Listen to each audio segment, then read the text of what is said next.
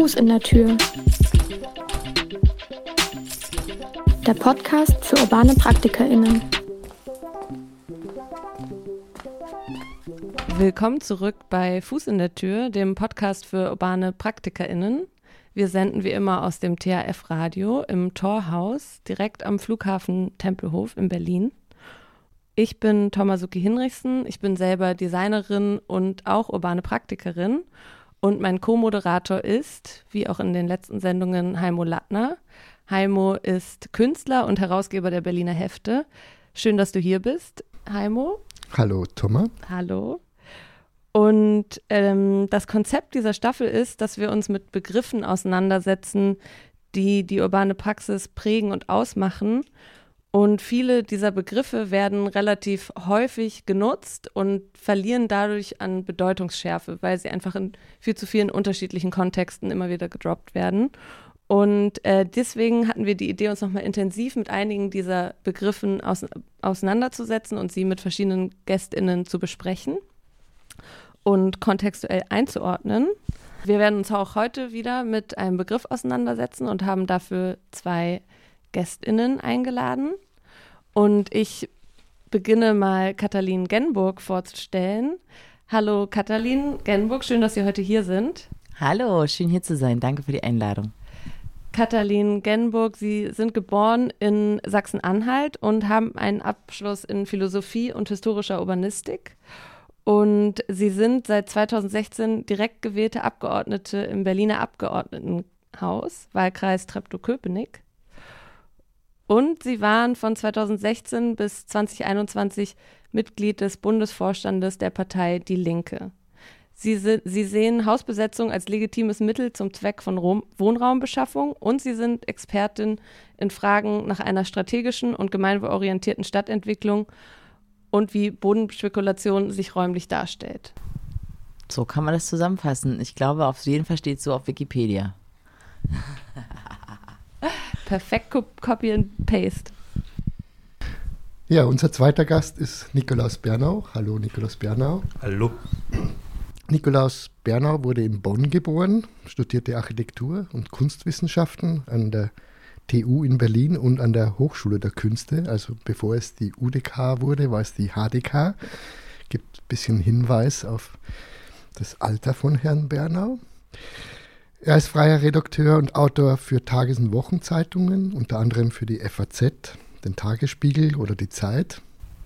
Und bis vor kurzem für die Berliner Zeitung, seit 22 Jahren. Und mit Affinität zum Radio. Zu hören sind seine Beiträge unter anderem im Deutschlandfunk Kultur, ERBB Kultur, im SWR und bei MDR Kultur. Zu erwähnen natürlich mehrere Lehraufträge an unterschiedlichen Universitäten, Publikationen wissenschaftlicher Natur zu Architektur, Städtebau und Museumsgeschichte des 19. und 20. Jahrhunderts und seit kurzem Vorsitzender des Medwitzer Vereins Kirche im Dorf. Oh, unbedingt korrigieren, nicht Vorsitzender, Stellvertretender. Verzeihung. Ganz wichtig. Das ist bei Vereinen unglaublich wichtig, dass man da sehr genau darauf achtet, wer macht was. Gut, also ich sehe schon, Verein. ich sehe schon, das ist eine gute Runde, die wir hier im Studio versammelt haben.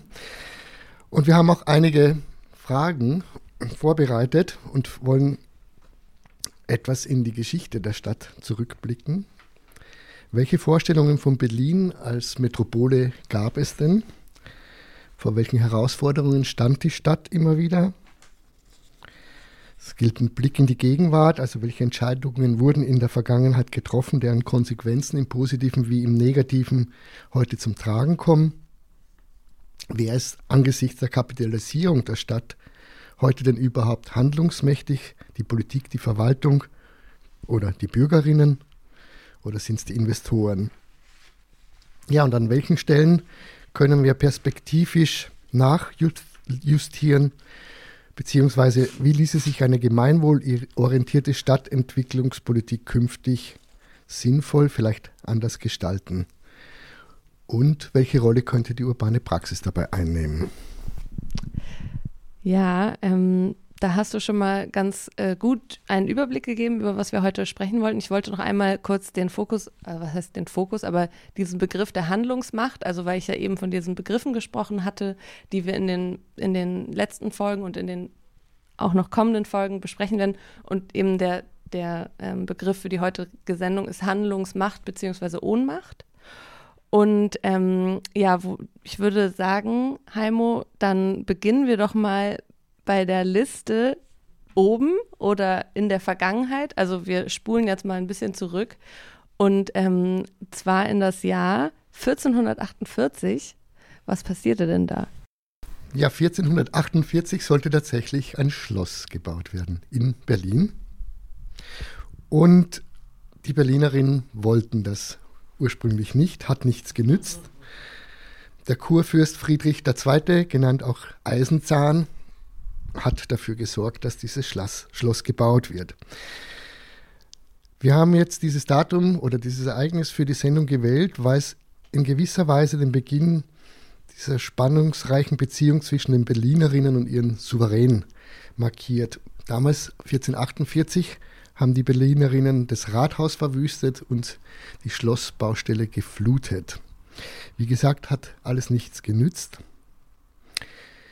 Also die Frage wäre jetzt in etwa, also das Schloss, Schloss statt Schloss als Zwingburg der Hohenzollern versus Selbstbestimmung. Man nennt es damals oder nannte es damals auch den Berliner Unwillen. Berlin wird Residenzstadt. Vielleicht eine Frage, ich stelle es jetzt einfach in den Raum. Kann beide Gäste zu etwas sagen? Nach welchen Prinzipien wurde denn Berlin 1448 gedacht und gestaltet? Also ja, ja, ich versuche das mal. Also ich freue mich auf jeden Fall sehr, dass wir hier in ähm, Stadtbaugeschichte eintauchen und uns anschauen, ähm, was eigentlich das Erbe auch ist dieser Stadt und ähm, welche Widersprüchlichkeiten sie eigentlich immer wieder erlebt hat. Und ich glaube, da bei 1448 anzufangen, ist echt ein richtig guter Move von euch. Ähm, es ist so, dass wir natürlich heute vor allem das letzte Jahrhundert verhandeln, äh, wenn wir über die Berliner Stadtgeschichte sprechen und darüber, wie wir heute Berlin entwickeln wollen. Ähm, die Frage, ob da die Schlossbaustelle geflutet wurde, war mir noch nicht bekannt. Finde ich einen richtig guten Hinweis, weil wir ja heute wieder sozusagen eine Refeudalisierung der Stadtproduktion erleben. Also mit einer Senatsbaudirektorin Karlfeld, die unbedingt gerne die Stadtmitte zu einer historischen Kulisse umbauen möchte, was ein riesiger Streit in der jetzigen Koalition ist. Können wir später nochmal drüber reden. Insofern äh, die Frage, wie sich dagegen auf äh, gebahrt wurde, wie dagegen gekämpft wurde, ist erstmal ein richtig wichtiger Hinweis. Das heißt, Stadt ist immer Ausdruck von Kräfteverhältnissen, von Machtverhältnissen. Stadt ist aber immer vor allem auch ähm, ein Ort, ähm, der sich verändert, äh, wo neue Leute hinkommen und die Großstädte eben insbesondere in, ähm, also mindestens seit der Zeit der Industrialisierung äh, als Wachstumsorte. Und das gibt uns eigentlich schon einen wichtigen Hinrei Hinweis darauf, äh, wie ich zumindest ähm, die Großstadt ähm, verhandle, ähm, gedanklich und auch politisch, dass nämlich äh, die Großstadt vor allem Abbild kapitalistischer Stadtverwertung ist und äh, Stadtproduktion natürlich im Kontext von gesellschaftlichen Produktionsverhältnissen gedacht werden muss. Äh, ich sage nur ähm, mit Verweis auf äh, ähm, die Bücher wie Die Stadt ist unsere Fabrik ähm, wo wir halt wissen, ja genau, also Stadt ist der Ort, wo produziert wird, wo Menschen tagtäglich Stadtraum produzieren und wo wir äh, sozusagen in gesellschaftliche Machtverhältnisse eingebettet sind. Und deswegen ähm, ist es gut zu wissen, dass schon 1448 gegen genau diese Machtverhältnisse ähm, für Selbstbestimmung gekämpft wurde. Das ist heute auf jeden Fall immer noch das Thema. Ja, ich muss zugeben, da muss ich als Historiker dann doch mal kurz eingreifen, weil dieses 1448, das ist eine Geschichte aus dem 19. Jahrhundert. Es hat da zweifellos ein paar Leute gegeben, die waren nicht ganz glücklich darüber, dass der Kurfürst dort eingegriffen hat. Ähm, in einen innerstädtischen Streit zwischen den Städten Köln und Berlin, die sich vereinigt hatten, die wurden dann zwangs wieder auseinandergelegt vom Kurfürsten.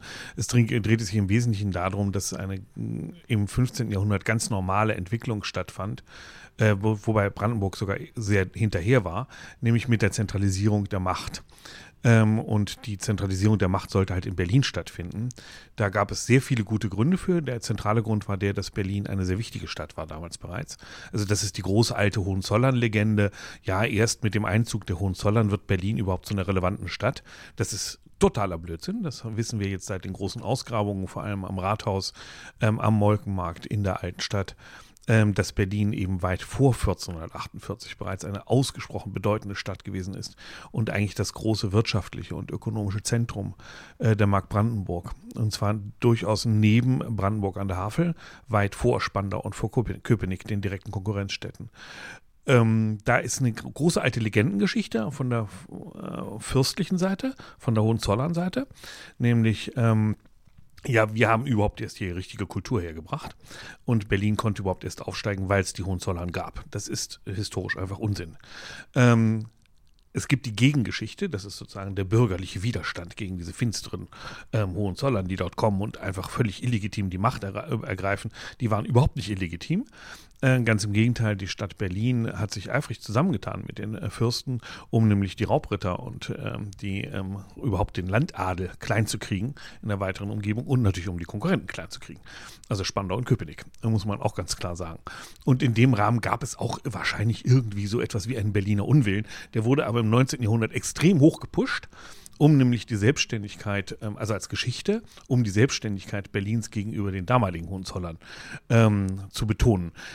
Ob es diesen Unwillen überhaupt in dieser Form jemals gegeben hat, ähm, ist durchaus umstritten. Also nicht als großen Volksaufstand, das auf gar keinen Fall. Ähm, eine Flutung der Schlossbaustelle war damals nicht so wahnsinnig aufwendig. Da musste man schlichtweg ähm, mal ganz kurz ähm, ein kleines Fenstergitter äh, oder ein kleines Gatter zur Spree öffnen. Also insofern, das war nicht das große Ding. Außerdem war der Widerstand gegen äh, Staatsbauten auch keine, keineswegs eine Berliner Angelegenheit, sondern das gab es in ganz Europa, ununterbrochen weil überall die Städte konkurrierten mit dem im Machtanspruch mit der Macht der jeweiligen Fürsten. Das war also überhaupt gar nichts Berlinisches, sondern das war, da war Berlin einfach mal ein bisschen verspätet, schlichtweg. Also diese Streite hatte man in Leipzig, in Dresden, ähm, in allen, allen Residenzstädten Europas längst hinter sich. Und dann kamen eben auch die Berliner und sollte endlich mal eine ordentliche Staatsmacht eingerichtet werden, die dafür sorgt, dass hier auch wirklich die Straßen täglich gereinigt werden. Und dann macht man erstmal einen Aufstand. Kennen wir eigentlich bis heute die Story. Absolut. Ja, auf jeden Fall. Ähm, Veränderung, ne? aber ich finde trotzdem, dass es ja wichtig ist, die Narrative irgendwie zu haben. Also und auch schön eigentlich, dass die Berlinerinnen sich auf so ein historisches ziviles Ungehorsam irgendwie ähm, ja, zusammen einigen können und daraus irgendwie Kraft ziehen oder so. Von, da, von daher finde ich trotzdem, dass solche Geschichten erzählt werden können. Oh, das ist total wichtig. Also es ist vor allem für das Selbstbewusstsein einer Gesellschaft unglaublich wichtig, dass man auch Geschichten schlichtweg erfindet. Äh, das wird ununterbrochen gemacht. Also äh, es gibt dafür auch direkt den Begriff der erfundenen Tradition, dass die reale Tradition gar nicht existiert. Man macht jetzt eine ganze Menge dazu. Das ist am Beispiel zum Beispiel des britischen Königshauses oder auch von Ludwig XIV.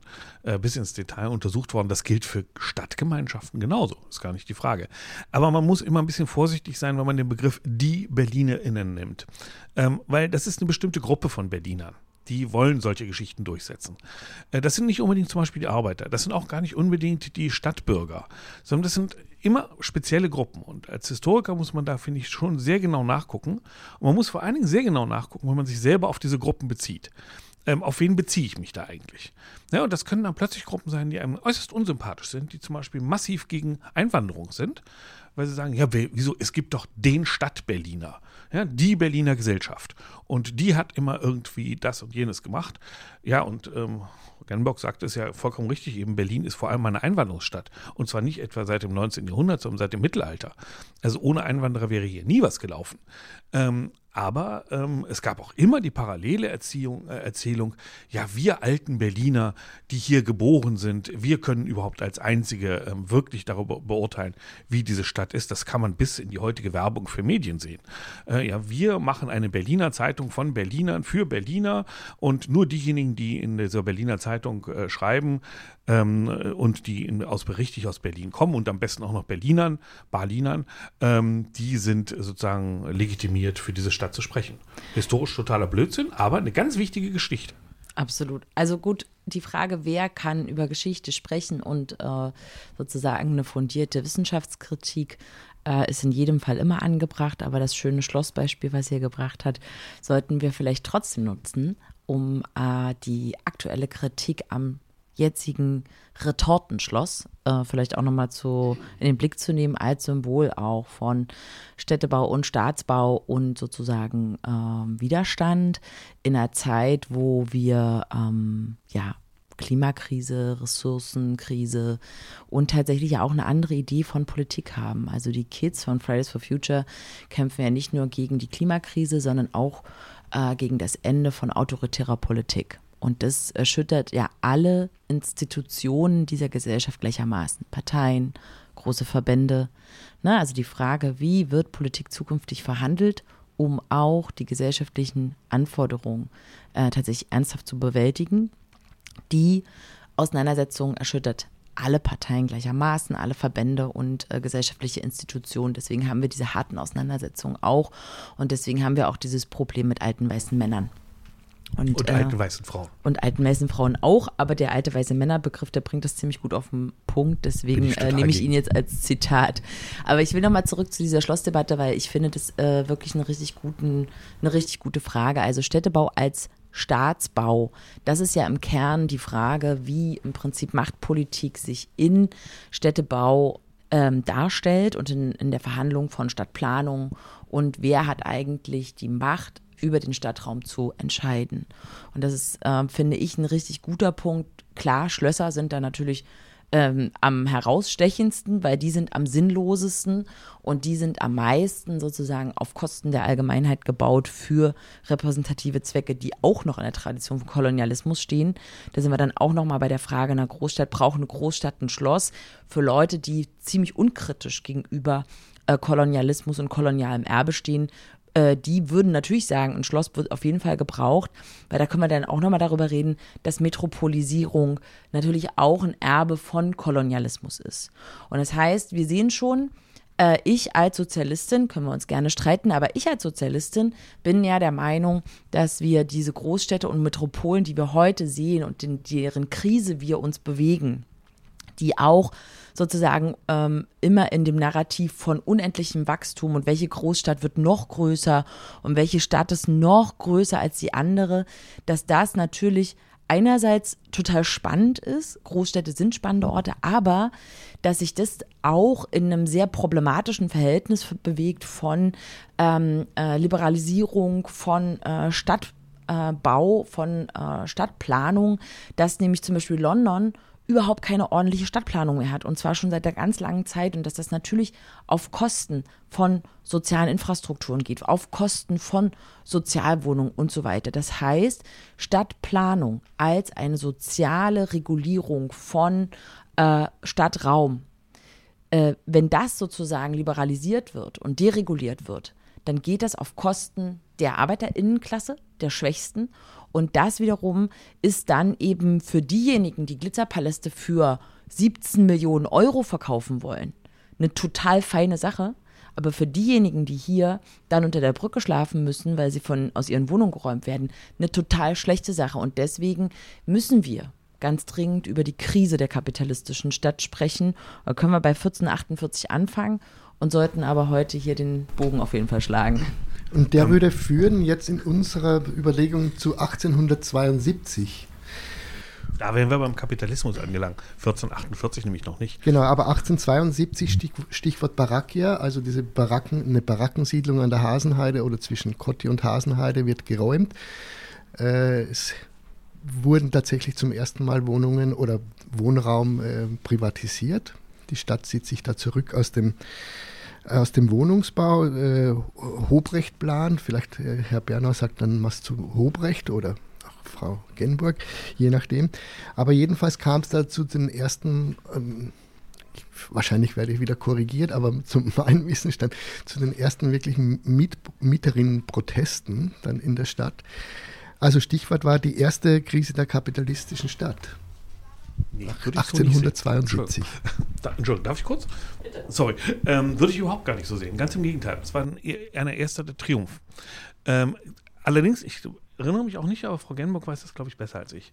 ähm, es sind tatsächlich die ersten Mieterinnen äh, oder MieterInnen äh, Proteste, die zumindest überliefert sind. Ähm, aber man muss auch sagen, äh, diese Räumung dieser Baracken, Barackenstadt war in der Berliner Geschichte eine absolute Ausnahme. Und zwar, weil die Baracke die Ausnahme war. Äh, Berlin ist eine, eine der Metropolen, die im 19. Jahrhundert atemberaubend schnell gewachsen sind. Das sind alle Metropolen. Das ist jetzt äh, vor allen Dingen in der westlichen Welt, aber nicht nur in der westlichen, auch äh, die chinesischen Städte sind atemberaubend schnell gewachsen, die indischen Städte sind rasend schnell gewachsen, die südamerikanischen sind vor allen Dingen sind sehr, sehr schnell gewachsen. Aber Berlin hat äh, nach dem, was mir bekannt ist, ein Wachstumspotenzial, das hatte im späten 19. Jahrhundert bis 1914 nur Chicago noch. Äh, das waren die beiden einzigen Städte, die so schnell gewachsen sind. Und ähm, Berlin ist es gelungen, und zwar mit Hilfe des Kapitalismus, muss man dazu sagen, die Wohnungsnot, die gezwungenermaßen entstehen musste, weil so viele Leute in diese Stadt wollten und weil sie hier vor allen Dingen die Freiheit haben wollten, selbst über ihr Leben entscheiden zu, können. Das ist nämlich ein zentraler Aspekt von Metropole und von Großstadt. Hier geht es um Freiheitsverhandlung. Und es geht darum zu verhandeln, was darf ich tun, was darf ich tun, ohne dass mein Nachbar mir in die Suppe spuckt. Ähm, das wurde in Berlin mit Hilfe des berühmt-berüchtigten Instruments der Mietskaserne in phänomenal erfolgreicher Art und Weise ähm, in den Griff bekommen. Man muss sofort die ganz große Klammer machen. Die Mietskasernen sind im Stück wahnsinnig oft irrwitzig überbelegt gewesen und haben ähm, eine sehr, sehr hohe Bevölkerung, Bevölkerungsdichte gehabt. Also die Bevölkerungsdichte pro Raum lag in Berlin nach den Statistiken, die ich jetzt in Erinnerung habe, etwa auf der Höhe von Amsterdam. Und Amsterdam galt als mit die dichtest bevölkerte Stadt der Welt. Aber die Stadt hat keine Baracken gehabt. Es gab nie Favelas. Es gab nie Slumgebiete, im Sinne von, ähm, ja, die es bei Paris zum Beispiel riesig groß gab, die es auch bei London groß gab. Und das ist ein ganz großer Erfolg gewesen einer ganz durch und durch bis ins letzte Detail kapitalistischen Ausbeutungspolitik, dass man nämlich Wohnraum geschaffen hat in atemberaubendem Ausmaß für sehr, sehr, sehr viele Menschen, für viele Millionen Menschen, in wirklich im Jahresabstand quasi. Und das Phänomen war, dass wir das völlig aus dem Auge verloren haben. Die Forschung darüber gibt es seit den 1980er Jahren, dass das eben so ein großer Erfolg war. Jonas Geist beispielsweise oder Klaus Kürvers, um nur ein Beispiel zu nennen. Es dreht sich darum, wir haben ein völlig falsches Bild von der Mietskaserne, weil es um 1910 eine Gruppe bürgerlicher, und das muss man ganz wichtig betonen, bürgerlicher Stadtforscher gegeben hat, die wollten die Mietskaserne loswerden, weil sie ein anderes Modell von Stadt vor Auge hatten.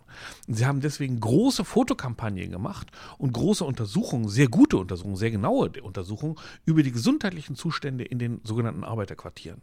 Und da ging es und ganz unterschiedliche Aspekte von, von Lebenszusammenhängen, die dort untersucht werden. Und diese Fotos wurden publiziert. Was zum Beispiel charakteristisch ist, diese Fotos sind mit Blitz aufgenommen. Das heißt, die Leute stehen immer völlig verschreckt da drin, in vollkommen knallhart ausgeleuchteten Räumen.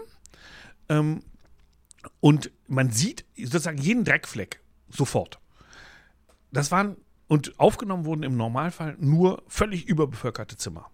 Das direkt daneben die Wohnung relativ leicht Bewohnung war. Das wurde nicht, wurde nicht publiziert und sollte auch nicht publiziert werden, weil man wollte diese Form von Wohnen generell abschaffen. Man wollte zum Beispiel nicht, dass äh, Familien in einem Zimmer wohnen. Das heißt, dass Männer, Frauen und Kinder in einem Zimmer wohnen. Das hatte was mit Sexualmoral zu tun. Da sollten bestimmte Ideale von Sexualmoral durchgesetzt werden, weil der Arbeiter an sich ist ja sexuell verdächtig. Also, der springt grundsätzlich erstmal mit seiner Tochter ins Bett. Deswegen muss es ein extra Zimmer geben für die Eltern und ein Zimmer für die Kinder. Das heißt, man braucht drei Zimmer auf jeden Fall. Das war natürlich für Arbeiter gar nicht erschwinglich. Dass die Arbeiter hier immerhin anderthalb Zimmer hatten als in ihrer, in ihrer Wohnung im Schnitt, das wurde rausgestrichen, dass das eine Leistung ist, sondern man hat nur gesehen, die erfüllen nicht die bürgerlichen Vorstellungen davon, wie man zu wohnen hat. Und ich glaube, diese Perspektive auf die Wohnungsbaugeschichte des Kaiserreichs, nach jetzt doch inzwischen mehr als einem halben Jahrhundert Forschung darüber, auch mal in der Breite klar zu machen. Das wäre eine ganz große Aufgabe, zum Beispiel jeder stadthistorischen Ausstellung. Die Mietskaserne ist ein Riesenerfolg gewesen und der Protest gegen der Mieterprotest ist die Ausnahme gewesen. Hm. Also hätte ich das gewusst, dann hätte ich jetzt noch mal ähm, nachgelesen und äh, Material mitgebracht. Ich ähm, bin tatsächlich gar nicht sicher, ähm, ob wir sagen können, dass das der einzige, die einzige Barackensiedlung war, dass das die Ausnahme war, wie Sie jetzt sagen. Ähm, wenn wir sagen, dass wir, was wir alleine, wenn wir heute schauen, äh, was in den letzten äh, Jahrzehnten danach dann passiert ist, können wir zum Beispiel die Cuivry-Brache nehmen. Also sozusagen Zeltstädte äh, in der Stadt gab es immer wieder. Es gab immer wieder illegale Brachen. Letztes Jahr wurde in der Rummelsburger Bucht zum Bau ähm, von äh, neuen Häusern und Bürogebäuden äh, Wohnhäusern auch. Äh, dort wurde eine äh, Siedlung geräumt. Also das gab es immer wieder und äh, ich könnte jetzt nicht sagen, ob äh, dieses Barakia, worauf ihr jetzt gerade Bezug genommen habt, das einzige war. Ich bin dazu einfach schlicht nicht sprechfähig. Ich kann aber zu was anderem was sagen, nämlich zu der Frage von, äh, wie quasi um ähm, 1900 die Stadt neu gedacht und gebaut wurde. Und ich würde schon sagen, dass ähm, das erstmal ähm, in Zeit und Raum total nachvollziehbar war, was äh, mit dem Hobrecht-Plan dort gemacht wurde, was mit Osman in Paris gemacht wurde. Das war zeitgemäß. Also man hat einfach auf, auf dem Stand der Technik und im Kontext von gesellschaftlichen sozusagen äh, Mindestanforderungen Stadt umgebaut, wenn man gesagt hat, wir müssen die Gesellschaft, äh, die müssen die Krankheiten ähm, bewältigen, wir müssen es schaffen, dass die Stadt äh, ein sicherer Ort ist zum Leben. Es war natürlich immer auch eine Frage von äh, innerer Sicherheit, darauf weise ich immer ganz gerne mal hin. Äh, also, weil damals gab es ja noch die Baupolizei. Da war es eben so, dass einfach, weil ständig Häuser abbrannten, auch das eine Frage der inneren Sicherheit ist, dass man nicht ständig die Stadt wieder neu aufbauen muss, dass man eben baupolizeiliche Vorschriften gibt, wie Häuser zu bauen sind, damit nicht ständig eins zusammenbricht oder das andere abbrennt und dann die ganze Stadt brennt. Also, das waren einfach auch übrigens dann Interesse von Eigentümern, weil die hatten auch keinen Bock, dass ihre ganze Hab und Gut ständig verbrennt. Also, insofern insofern ist es eine komplexe Materie. Wir sehen schon, das war eine andere Zeit. Dass man dann die Stadt äh, mit dem Hubrecht-Plan neu sortiert hat, neu umgebaut hat, war zweifelsohne eine bürgerliche äh, ähm, Idee von Stadtraumstrukturierung. Äh, Stadtbau war immer eine Machtangelegenheit. Niemals hat die Arbeiterinnenklasse darüber entschieden, wie die Stadt umgebaut wird.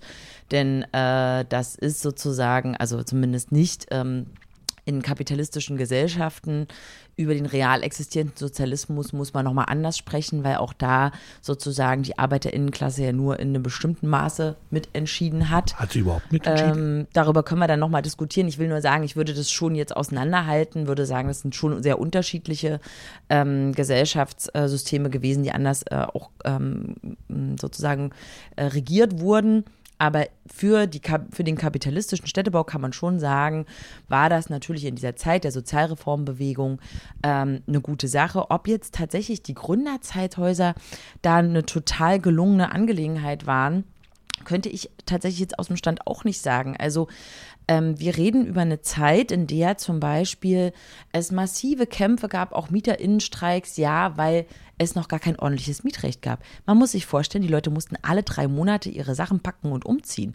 Also auch das gehört ja zur Wahrheit dazu, dass, es wir, dass wir nicht nur vom gebauten Raum reden, sondern wir reden auch von sozialen Kämpfen um ähm, soziale Verbesserungen, politische Verbesserungen.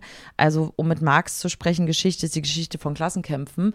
Insofern ist natürlich der Stadtraum immer als umkämpfter Raum auch genau äh, einen, sozusagen Raum, in dem das stattfindet. Und wenn wir darüber reden, wie sozusagen äh, die Miet ähm, die Mietsituation von Berlinerinnen und Berlinern im letzten Jahrhundert sich verbessert hat, kann man schon sagen, ähm, hat es äh, sicherlich auch mit genau diesen Kämpfen zu tun. Es waren die Kämpfe für bessere, äh, für ein besseres Mietrecht, so wie es heute eben auch stattfindet.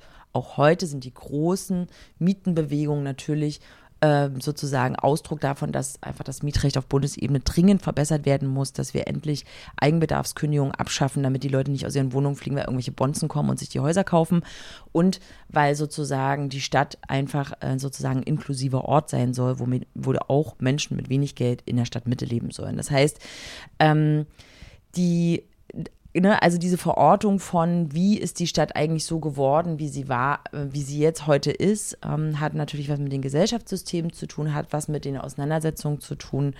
Und ähm, genau, das wäre sozusagen noch mein Take darin. Also, schon bloß ganz, ich bin da vollkommen d'accord mit Ihnen. Also 100 Prozent. Äh, Städtebau und Wohnungspolitik vor allem ist eine Machtfrage. Und wer äh, sozusagen entscheiden kann über das Land, Und wer über den Kapitalfluss entscheiden kann, entscheidet auch im Wesentlichen, wie die Wohnsituation aussieht. Und ich will jetzt auch nicht etwa die Kaiserzeit idealisieren. Ja, also das äh, wäre, also man muss jetzt auch nicht sozusagen das radikale Gegenteil machen. Das wäre unsinnig. Also die Berlin hatte katastrophale Wohnungsverhältnisse in weiten Bereichen. Aber es hat eben das Bevölkerungswachstum damals in den Griff bekommen. Und zwar mit einem strikt kapitalistischen Programm. Also es gab wirklich, was Sie ja eben vollkommen richtig gesagt haben, es gab praktisch keine soziale Absicherung, wobei zum Beispiel diese Geschichte mit dem dreimal alle drei Monate umziehen wohl auch um 1900 und 1910 schon mit großer Begeisterung immer wieder erzählt. Das kontrastiert eben total damit, dass wenn man sich die Statistiken ansieht und die Städte, die, die ähm, Adressbücher von Berlin, dass die teilweise, Leute teilweise über 50 Jahre in der gleichen Wohnung wohnten. Das heißt, das kann so in dieser Radikalität stimmt es einfach nicht. Ähm, es stimmt aber zweifellos und überhaupt gar keine Frage, ähm, es stimmt gerade für die Ärmeren, die waren völlig hilflos. Ähm, bis in die 20er Jahre, also mit der äh, Weimarer Reichsverfassung, gab es das erste Mal ein Recht auf Wohnen und damit gab es überhaupt die Grundlage einer Mietergesetzgebung. Und ähm, übrigens weiterhin in einer strikt kapitalistischen Gesellschaft. Das darf man auch nicht vergessen. Aber es gab eben für die Leute in der Kaiserzeit, die waren in wesentlichen Teilen schutzlos, wenn sie arm waren. Und das ist die große Verbesserung, glaube ich, oder die, die Riesenveränderung des 20. Jahrhunderts. Armut ist nicht mehr der zentrale Grund, weswegen man zum Beispiel aus einer Wohnung fliegen kann. Ich ich, wie gesagt, ich würde gerne, ich glaube, wir, äh, wir verhakeln uns in dieser Frage. Äh, ich glaube, wir kriegen das heute nicht aufgelöst, weil ich würde dann schon ganz gerne Obdachlosenstatistiken aus dieser Zeit nochmal anschauen. Wir müssen darüber reden, wie viele Leute tatsächlich im Krieg dann gestorben sind. Wir reden über eine Zeit, in der zwei große Weltkriege waren, wo massiv Leute einfach äh, verpulvert wurden.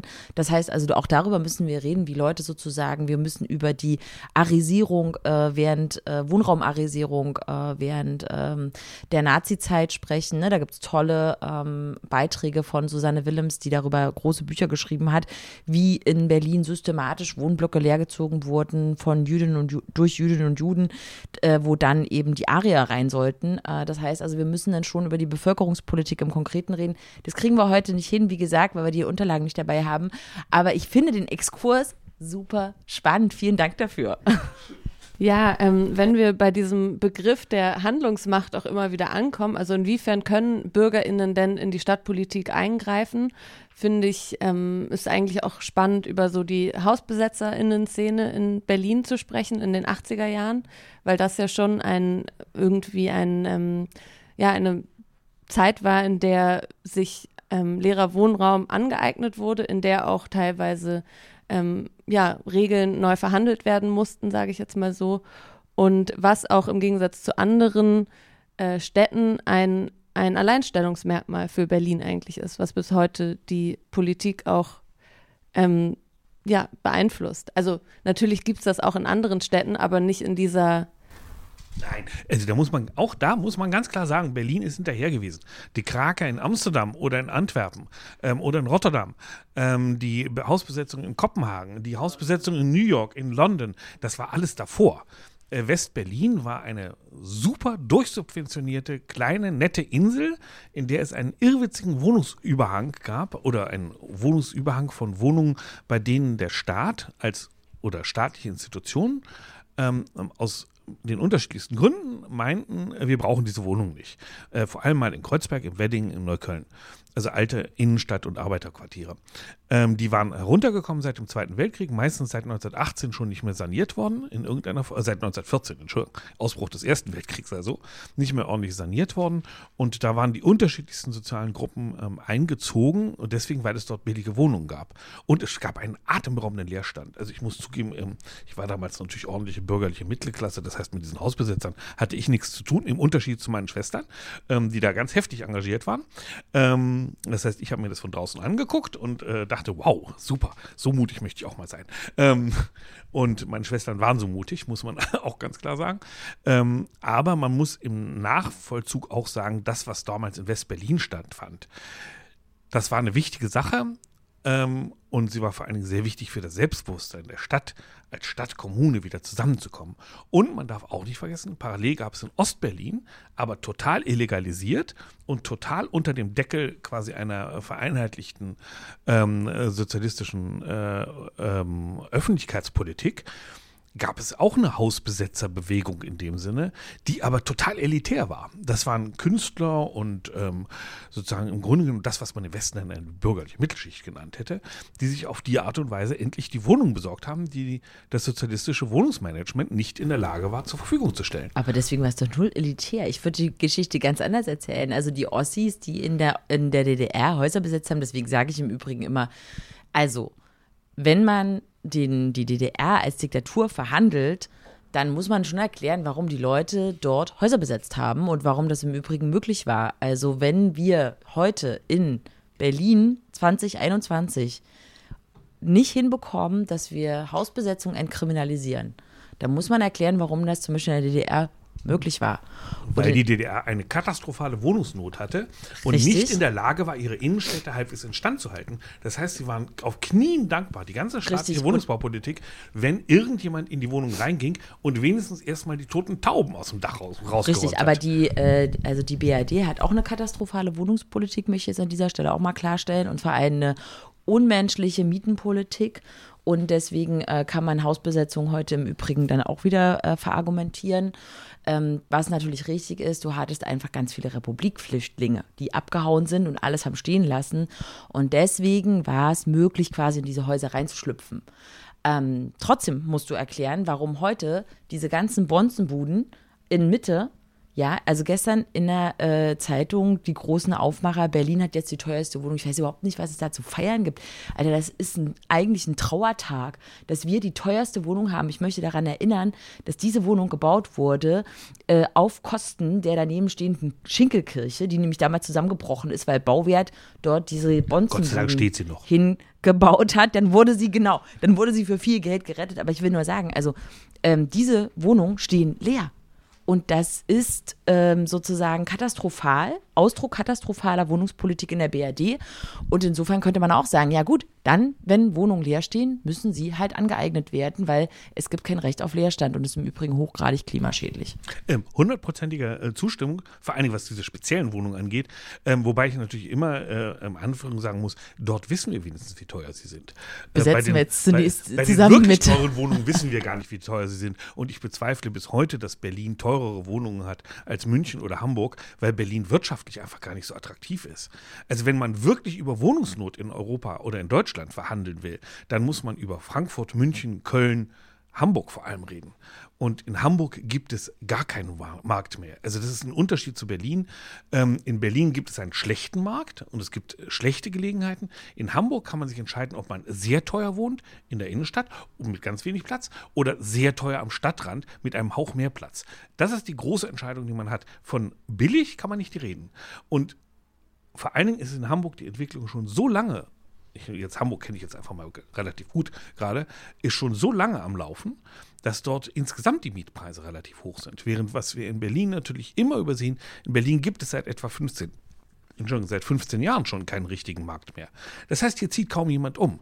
Und die ganzen Bestandsmieten, die sind teilweise atemberaubend niedrig. Ich rede da durchaus von demjenigen, der im Glashaus sitzt. Also ähm, das ist eine, eine andere Frage. Und ähm, das ist ein wesentlicher Attraktivitätspunkt Berlins. Deswegen ist die aktuelle Mietenpolitik auch so eine Katastrophe oder Wohnungsbaupolitik, weil Berlin bezieht einen Großteil seiner ähm, wirtschaftlichen Attraktivität aus billigem Platz. Übrigens auch nicht erst in den letzten Jahren, sondern schon ganz lange. So. Und dadurch, dass der Platz immer teurer wird, gehen die Leute aber weiter.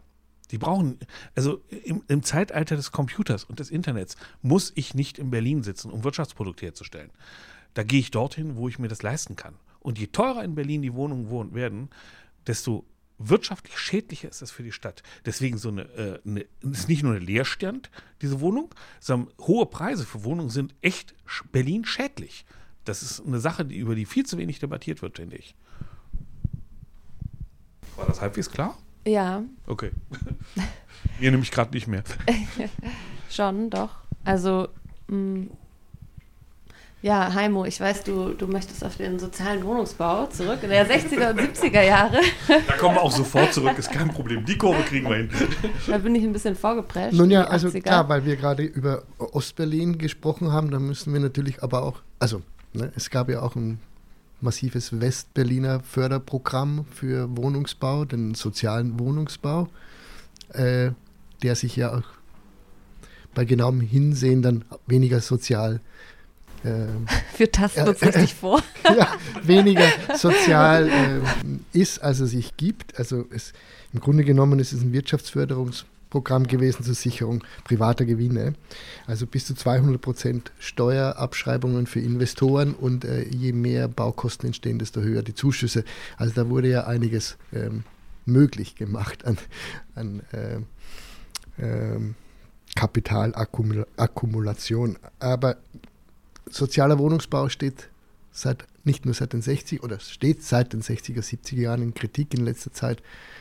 Gern gebrauchtes äh, Vokabular sozialer Wohnungsbau, aber auch natürlich äh, rund um Cotti und Co. und so weiter heftige mh, Debatten darum. Vielleicht können wir uns da nochmal einfädeln beim sozialen Wohnungsbau als Westberliner Modell und vielleicht dann aber auch, warum er im Osten dann nach der Wende nicht gegriffen hat. Ja, na, ich finde, äh, da können wir die, können wir ja auf jeden Fall genau die Kurve auch hinbekommen zu der These von Herrn Bernau, dass sozusagen diese ähm, Gründerzeit äh, Wohnungsbau, dass der tatsächlich ein Erfolgsmodell war. Das war ja vorhin sozusagen Ihre These, wo ich ein bisschen widersprochen habe, weil wir eben jetzt nicht genau wissen, wie viele Leute im Prinzip ähm, sozusagen äh, inoffiziellen Siedlungen zuvor dort gelebt haben, wo dann eben die Gründer kamen, die ähm, Leute mit Geld, das Bürgertum, die dann da im Prinzip teure Wohnungen hingebaut haben, teure Häuser, die ja auch ein ganz starkes Klassenverhältnis hatten, nämlich die armen Leute sozusagen im vierten Hinterhof in den schlechtesten Wohnbedingungen und sozusagen die Bonzen vorne auf der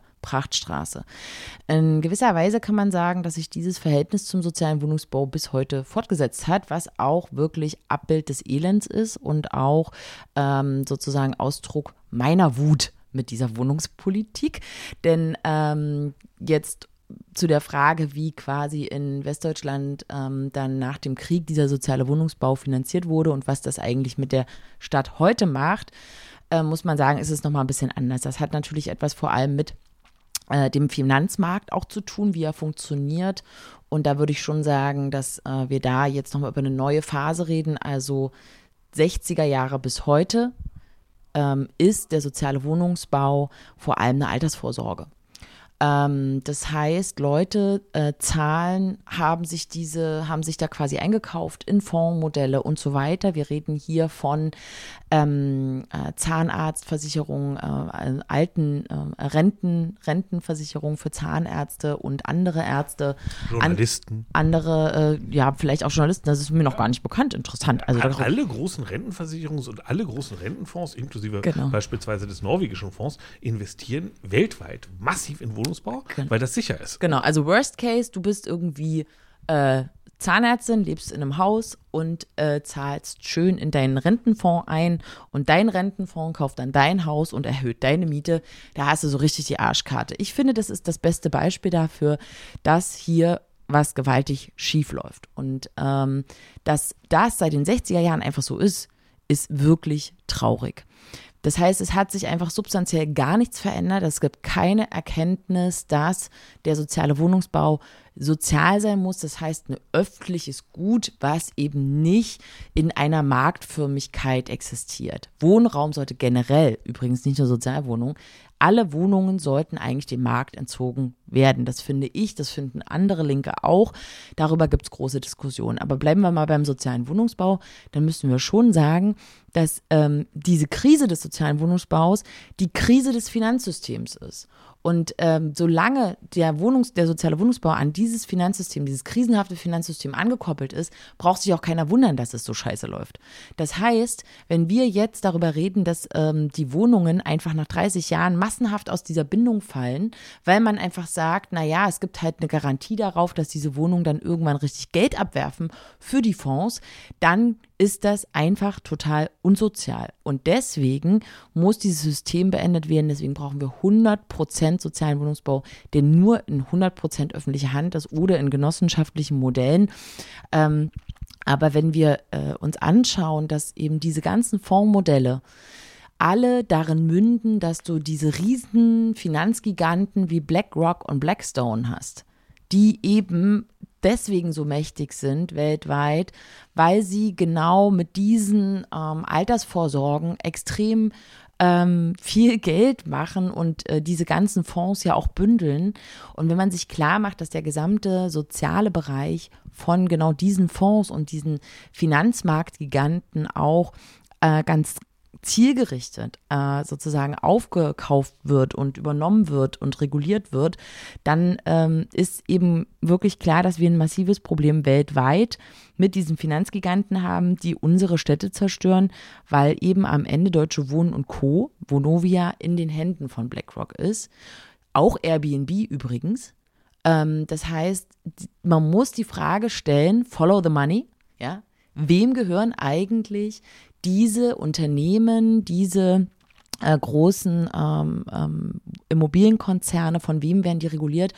Und äh, deswegen müssen wir eben nicht nur Deutsche Wohnen enteignen, sondern auch noch BlackRock enteignen.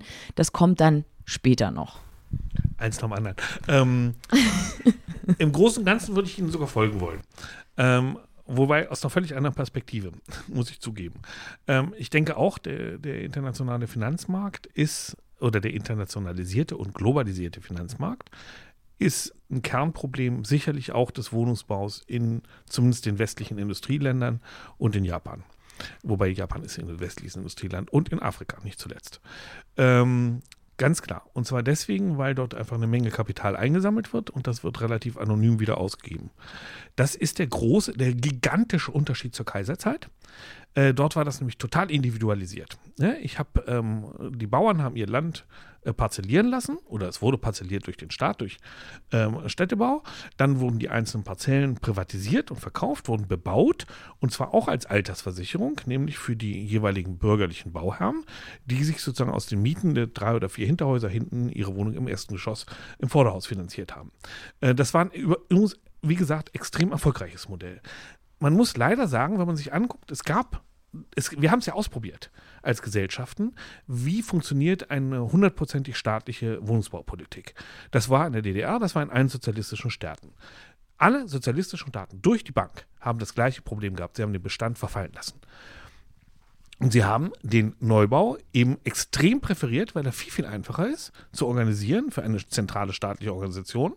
Und sie haben ihn nur deswegen, nur die DDR, muss man dazu sagen, nur die DDR hat meines Wissens nach das Wohnungsbauproblem oder das Wohnungsproblem statistisch gesehen in den Griff bekommen, weil sie freundlicherweise ähm, einen Verlust von Bevölkerung von zwei Millionen Einwohnern gehabt hat.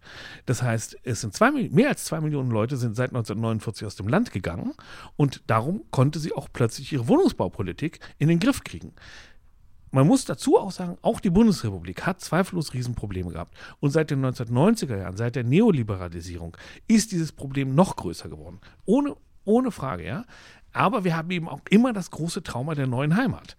Ähm, das ist inzwischen auch, wir haben dieses Trauma drin, aber wir reden gar nicht mehr darüber. Wir hatten einen gigantischen öffentlichen Wohnungsbausektor und einen Konzern, der hat das organisiert. Und dieser Konzern ist einem atemberaubenden ähm, Korruptionsskandal untergegangen mit einer irrwitzig schlechten Wohnungsbau- und äh, ähm, Städtebaupolitik, der wirklich nur noch in die Gegend geklotzt hat und ohne eben Rücksicht auf die Bewohnerinnen und Bewohner.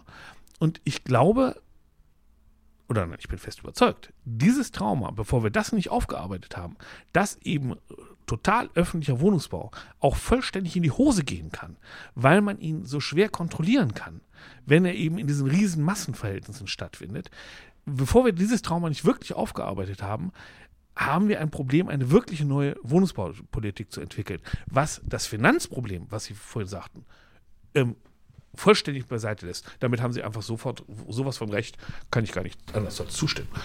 Na, ich würde da ganz gerne ansetzen und sagen, wir haben ganz viele Traumata inzwischen. Also ähm, das hat möglicherweise auch was mit einem völlig traumatischen äh, 20. Äh, Jahrhundert zu tun. Aber es ist nochmal eine andere Frage. Ähm, die vielen Traumata, die sich da auf dieser, äh, auf diesem Thema der neuen Heimat sozusagen aufbauen, ähm, sind ja auch äh, eine äh, krasse Privatisierungspolitik in den Nullerjahren durch übrigens politisch hardcore forciert, indem man also die äh, Kommunen unterfinanziert hat, die alle pleite waren und gezwungen wurden, eben auch ihre öffentlichen Bestände zu verkaufen. Es war auch äh, sozusagen in gewisser Weise so ein neoliberaler Zeitgeist, der äh, dafür gesorgt hat, dass es irgendwie normal war, alles zu verkaufen. Jetzt kaufen wir unter größten äh, Kraftanstrengungen unsere gesamten öffentlichen Güter wie Wasser, Strom und Gas irgendwie wieder zurück und äh, sind sozusagen jetzt in einem anderen Zeitalter zum Glück angekommen. Allerdings stellt sich natürlich zu Recht die Frage, warum müssen wir das jetzt irgendwie zum Marktpreis zurückkaufen, wenn wir es doch eigentlich äh, sozusagen für die Bevölkerungsversorgung und als öffentliche Güter, ähm, die äh, sozusagen gebraucht werden, auch ähm, enteignen und vergesellschaften können. Und das ist dann ja die politische Frage, die wir hier gerade in Berlin ganz prominent für die gesamte Welt verhandeln ähm, mitverhandeln. Mindestens für die gesamte Welt. Ja, ja, Berlin weil weltweit wird, immer für die Welt. nee, aber weltweit wird ja auf das Enteignungsvolksbegehren geschaut, deswegen kann man das, glaube ich, schon so sagen. Und vor allem, weil Deutsche Wohnen und Co. ja als deutsche Finanzmarktakteure weltweit agieren. Das heißt, wenn wir die Deutsche Wohnen enteignen, dann freuen sich unsere spanischen äh, Genossinnen und Genossen und Mitbürger, weil sie äh, dort eben auch diese Deutsche Wohnen Geierfonds haben und mit denen massive Probleme. Aber ich will nochmal zurück zu dieser Frage der Traumata. Also die, Deu äh, die, die neue Heimat als ähm, sozusagen eine Wohnungsgemeinnützigkeit äh, der Bundesrepublik, als eine gemeinnützige Wohnraumversorgungsinstitution in der Bundesrepublik. 1990 große Krise und dann quasi gescheitert. Jetzt haben wir 30 Jahre später, inzwischen Linke fordert die neue Wohnungsgemeinnützigkeit, die Grünen auch, die SPD ist wie immer unentschlossen. Ähm, aber es gäbe sozusagen eigentlich schon, sagen wir mal, gesellschaftlich eine Mehrheit für eine neue Wohnungsgemeinnützigkeit, dass man also das Wohnen dem Markt entzieht und in einen gemeinnützigen Sektor überführt, der also steuerlich dann auch bevorteilt ist, sodass es sich lohnt, gemeinnützig Wohnraum anzubieten. Das ist die Kurzfassung. Ähm, wenn wir jetzt sagen, äh, genau, es ist sozusagen, Sie sagen jetzt, es ist nicht aufgearbeitet, da würde ich ja sagen, ähm, die zentrale Forderung, die sich jetzt zum Beispiel mit Deutsche Wohnung Co. enteignen verbindet, aber auch schon mit dem Mietenvolksentscheid in Berlin, war immer, Achtung festhalten, Demokratisierung. Es geht eben nicht nur um eine Verstaatlichung, deswegen ganze DDR-Vergleiche und alles kann man einfach lassen, es geht um eine Demokratisierung der Wohnraumversorgung. Und da sind wir bei dem schönen Thema des Podcasts heute, Handlungsmacht. Ähm, also die Frage, wer entscheidet eigentlich darüber? Nicht nur die Frage, wem gehört es, weil die historische Erfahrung, Herr Banau würde sagen, das Trauma, ist, dass man eben das eigentlich ja in einem anderen Sektor hatte, aber dann doch wieder irgendwelche Bonzen sich bereichert haben. Ähm, ich kann dazu nur sagen, als gewählte Abgeordnete, man muss jeden Tag um die Demokratie kämpfen und gegen Leute, die sich selber bereichern und gegen Korruption. Ähm, ich lasse das mal so stehen. Insofern ist sozusagen dieses Trauma ne, irgendwie für die, für die neue Heimat auf jeden Fall aufzuarbeiten. Es gibt aber jetzt eben schon in den letzten zehn Jahren sehr klare Botschaften, die sagen, ja, genau, es geht nicht nur um die Eigentumsfrage, es geht auch um um die Demokratiefrage. Und die Eigentumsfrage ist mit der Demokratiefrage verbunden. Deswegen geht es nicht nur um die Enteignung, sondern um die Vergesellschaftung. Und die Vergesellschaftung heißt eben nicht nur, wir nehmen das der deutschen Wohnen weg und geben es irgendwie dem Staat oder der öffentlichen Hand, sondern wir wollen Strukturen aufbauen, die dann auch sichern langfristig, dass es demokratisch bewirtschaftet wird. Und darüber wird natürlich sehr, sehr wenig gesprochen. Das ist aber genau die Frage von, wem gehört die Stadt?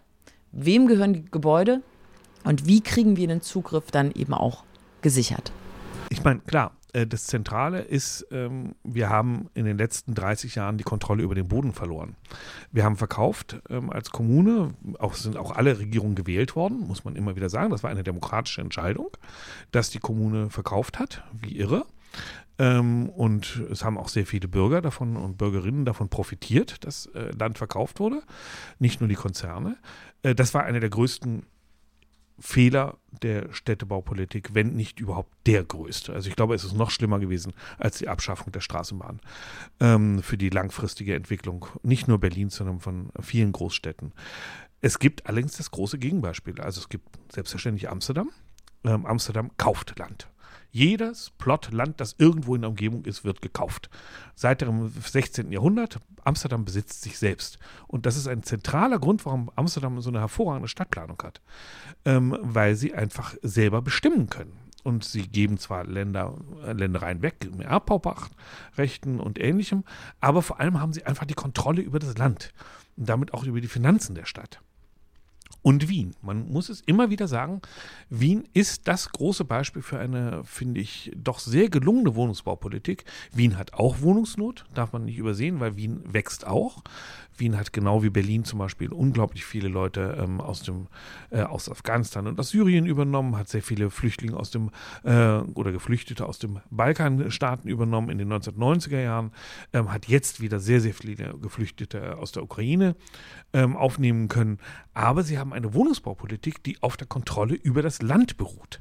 Und das haben sie im Wesentlichen in den 20er Jahren erreichen können durch eine damals übrigens ganz üble ähm, ähm, Enteignungspolitik. Also man hat einfach die Inflation laufen lassen und hat dann die ähm, Hausbesitzer im Grunde genommen ausgekauft. Ähm, aber das war eine erfolgreiche Politik bis heute. Und sie funktioniert eben unter anderem deswegen, von wegen Demokratisierung, darüber, es ist nicht die Stadt Berlin, äh, Wien, die entscheidet, sondern es sind ganz, ganz kleine Mieterkollektive, teilweise wirklich nur ein Haus oder ein Block, die entscheiden, wie gehen wir vor. Und es gibt immer den Zwang für jede Wohnung, ihr müsst Geld zurücklegen für die Investition in das Haus und für Neubau. Es muss immer auch Geld für Neubau zurückgelegt werden. Und es, dazu werden sie vom Staat gezwungen. Aber die Entscheidung, wie das Haus betrieben wird, etc., das ist teilweise unglaublich kleinteilig. Es gibt da sehr viele Modelle, aber unglaublich kleinteilig eben. Und überhaupt nicht die große äh, zentrale Volksversammlung, die da entscheidet, sondern es ist in dem Sinne dann wieder ähm, ja ein genossenschaftlich-kapitalistisches Modell, wenn man so will, nur auf Hausebene runtergebrochen. Und ich denke, das wäre mal ein Modell, da könnte man in Deutschland ein bisschen mehr drüber nachdenken, dass das doch eine wichtige und interessante Sache wäre. Weil den Landverkauf, den kriegen wir nicht rückgängig. Das müssen wir ganz realistisch so sagen. Ja, ich persönlich glaube nicht an Revolutionen, das gebe ich zu. Und ich wüsste auch keine einzige Revolution, die was Positives gebracht hätte, ähm, außer ma massenhafte Massenmorde. Aber ähm, also ich mittelfristig sehe, sehe ich in Deutschland kein revolutionäres Potenzial. Also werden wir auch keine Landreform in dieser Beziehung voraussichtlich haben. Aber wir müssen mit den Gegebenheiten arbeiten, die da sind. Und da kann man eine Menge erreichen, wenn man eben an andere Strukturen denkt. Wir haben einfach so viel zu diskutieren. Wir werden nicht fertig. Ich müsste jetzt schon wieder so viel dazu sagen. Ja, sofort. Ich, find, ja, ich finde aber gut, dass wir jetzt äh, in der Gegenwart angekommen sind und auch nochmal vielleicht darlegen können, was sind denn die Optionen? Also ich finde, man hat gemerkt, wir haben gerade echt den Salat quasi. Ne? Also es ist wirklich, die Situation in Berlin ist und in vielen anderen Städten ist total beschissen. Ähm, aber es gibt, also, oder ich finde es immer cool zu sagen, okay, was sind die Optionen? Wie können wir, wie können wir nach vorne blicken? Wie können wir ähm, ähm, was verändern? Wie können wir was verbessern? Ich finde, dass natürlich diese die Praxis, aus der ich jetzt zum Beispiel auch komme, also diese urbane Praxis, man ist so ein bisschen mehr im öffentlichen Raum aktiv, ne? Also man versucht eben vielleicht dann redet man nicht mehr über Wohnen, sondern auch, okay, wie kommen wir zusammen im öffentlichen Raum, wie können wir uns diesen Raum aneignen und auch für äh, demokratische ähm, Projekte, also oder Projekte, in denen es immer im Endeffekt auch um demokratische Themen gibt, weil wir uns ja miteinander auseinandersetzen in selbstorganisierten Prozessen sozusagen. Ähm, wie können wir auch damit die Stadt formen? Das finde ich interessant. Aber auch, wie können wir natürlich ähm, ja, die Wohnungspolitik irgendwie in den Griff bekommen und auch die Stadt bezahlbar machen für Menschen, ähm, die aus prekären Verhältnissen kommen und die, also eigentlich ist es ja für fast alle schon prekär, habe ich das Gefühl. Also die, also die Preise sind einfach so hoch, dass Menschen quasi, die nicht ein Top-Gehalt haben, strugglen, wenn sie neu in diese Stadt kommen oder wenn sie aus irgendeinem Grund aus ihrer Wohnung ausziehen müssen. Und das ist natürlich ein Riesenproblem, wenn natürlich die Leute alle aus den Innenstädten raus müssen, nur noch in die Peripherien ziehen. Das sind zwei verschiedene Themen. Also ich würde dich schon noch auseinanderhalten wollen. Sie haben absolut recht, das ist seit mindestens zehn Jahren eines der größten Probleme von Berlin, dass Neubürger, die hier reinkommen, aus welchen Gründen auch immer, ähm, praktisch keine halbwegs bezahlbaren Wohnungen mehr finden. Vor allem nicht dann, wenn sie eine Familie haben mit mehreren Kindern oder Familie sind. Ähm, das ist ein Riesenproblem. Es gibt aber parallel in Berlin eine Riesenbevölkerung, und zwar eine überwältigende Bevölkerungsmehrheit, und deswegen stimmen diese Leute ja auch so ab, wie sie abgestimmt haben, die sitzen in ihren Wohnungen und die bewegen sich auch nicht mehr, aus genau den Gründen, weil es eben keine Wohnung mehr gibt. Das heißt, die Flexibilität innerhalb des Wohnungsangebots, die existiert gar nicht mehr. Und das ist ein zentrales wirtschaftliches Problem von Berlin und ein kulturelles Problem. Aber man muss es auseinanderhalten. Die Leute, die Berliner Innenstadt ist im Vergleich zur allen Metropolen, die ich sonst so kenne, oder großen Städten, ist erstaunlich gemischt sozial. Ja, also ein Bezirk wie Neukölln ist in Paris durchgentrifiziert, bis in die letzte äh, äh, Küchenzeile hinein. Ja, das ist, sowas gibt es in Berlin nur noch. Das liegt aber daran, dass das uralte Verträge sind. Ja, aber in Mitte hast du halt auch, also du hast in Mitte die größte Kinderarmut, ne? Und wir wissen eben auch über die Studien von André Holm, dass die Armut inzwischen so manifest ist. Die Leute sind, wie André immer sagt, zu arm, um verdrängt zu werden. Das heißt, die ziehen sich zurück in ihre Wohnungen, dann kommen noch mehr Leute dazu. Das heißt, die sind auch überbelegt. Wir kommen äh, wieder in völlig krasse Situationen, zu, die wir eigentlich dachten, überwunden zu haben. Stichwort Kaiserzeit, überbelegter Wohnraum. Das war mal eine große Errungenschaft des 20. Jahrhunderts, dass man eben sozialpolitisch dafür gesorgt hat, dass Leute eben nicht zu in zu kleinen Wohnungen mit zu vielen Leuten lebten. Da kommen wir wieder hin, also Stichwort Refeudalisierung. Insofern äh, finde ich, ist das schon auch äh, ja eben nicht nur eine Frage von verfügbarem also sozusagen in der Masse verfügbarem Wohnraum, sondern es ist eine Frage von ähm, Kapital, nämlich die Frage der Mietenregulierung, die nicht vorhanden ist. Die Bundesrepublik hat keine äh, ordentliche Mietenregulierung. Mit jedem Auszug verteuert sich die Miete für alle. Das heißt, wenn ich meine Wohnung verlasse und dann Nachmieter kommt, der eben dann noch mehr bezahlt, sorge ich schon dafür, dass mit meinem Auszug der Mietspiegel steigt. Also insofern kann man das auch schon verstehen, dass die Leute kein in Mietstreik getreten sind. Nee, ich mache das jetzt ein bisschen zynisch, ist natürlich nicht angebracht.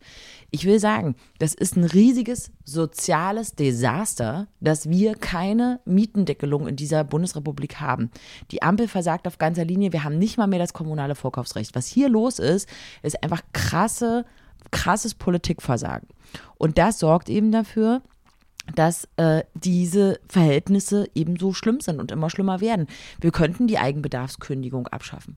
Wir könnten dafür sorgen, dass Rentnerinnen und Rentner gar nicht mehr aus ihren Wohnungen gekündigt werden können. Wir könnten dafür sorgen, dass Zwangsräumungen verboten sind.